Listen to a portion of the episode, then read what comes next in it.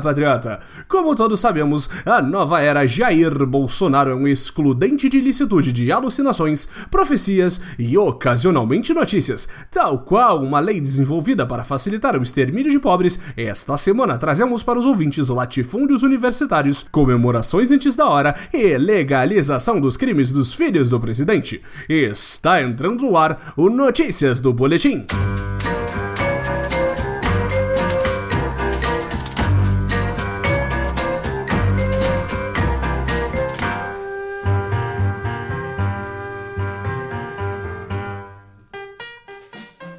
O programa começa com uma manchete trazida a nosso conhecimento pelo colaborador já conhecido dos ouvintes do boletim, o viciado em podcasts, Davi Ferreira.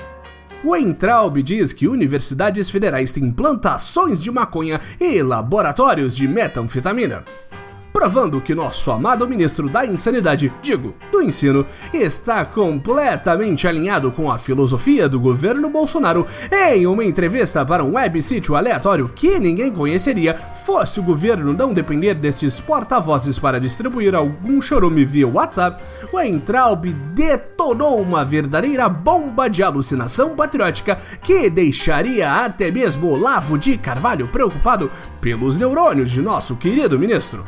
Em menos de dois minutos de fala, o ministro disse que encontrou plantações extensas da droga maconha nos campi de universidades públicas ao ponto de precisarem de borrifadores de agrotóxicos que os estudantes doutrinados querem apenas para suas drogas, ao mesmo tempo em que defendem a diminuição do uso de veneno no agronegócio. Quanta hipocrisia!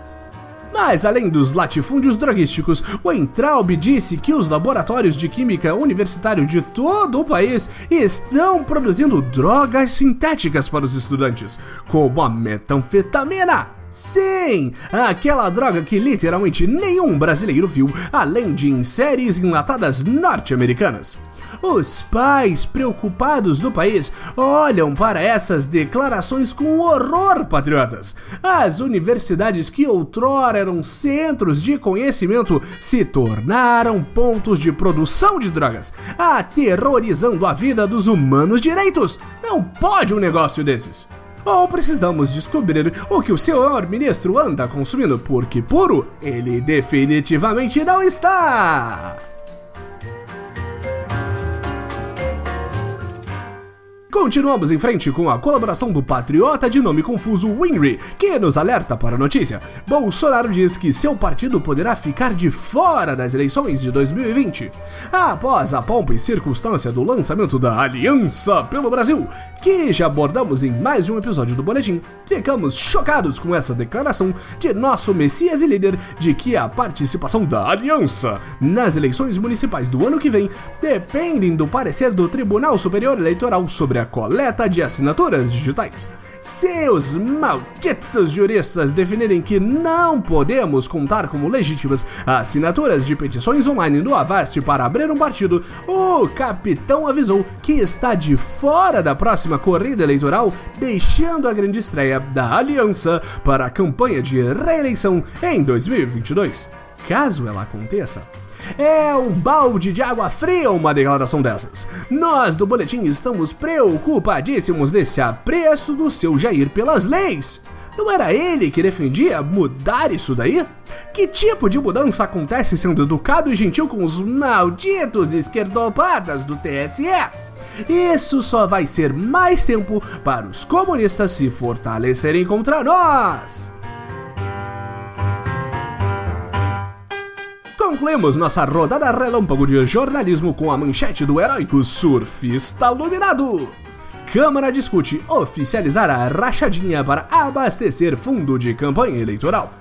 Enquanto nem sabemos como a aliança vai chegar em 2020, a base aliada já começa suas movimentações para garantir uma mamata para chamar de sua. A nova proposta visa redirecionar 3% dos salários de todos os políticos e seus assessores como parte do fundo partidário, dinheiro que é revertido para os partidos políticos de acordo com sua participação no parlamento brasileiro, provando que a nova era é a vanguarda da política, depois de ver o filho do Brasil, Flavinho Laranja, e seu fiel escudeiro Queiroz, sob investigações relacionadas à prática, a solução que misteriosamente foi levantada por um parlamentar aleatório é transformar o crime em ato legal. Simples! É assim que o governo Bolsonaro vai resolver o problema da criminalidade, legalizando o crime. Ou você achou por algum momento que essa não era a proposta da lei anticrimes de Sérgio Moro? Chega ao fim mais uma edição do Notícias do Boletim. Não se esqueça, este programa é parcialmente feito por você.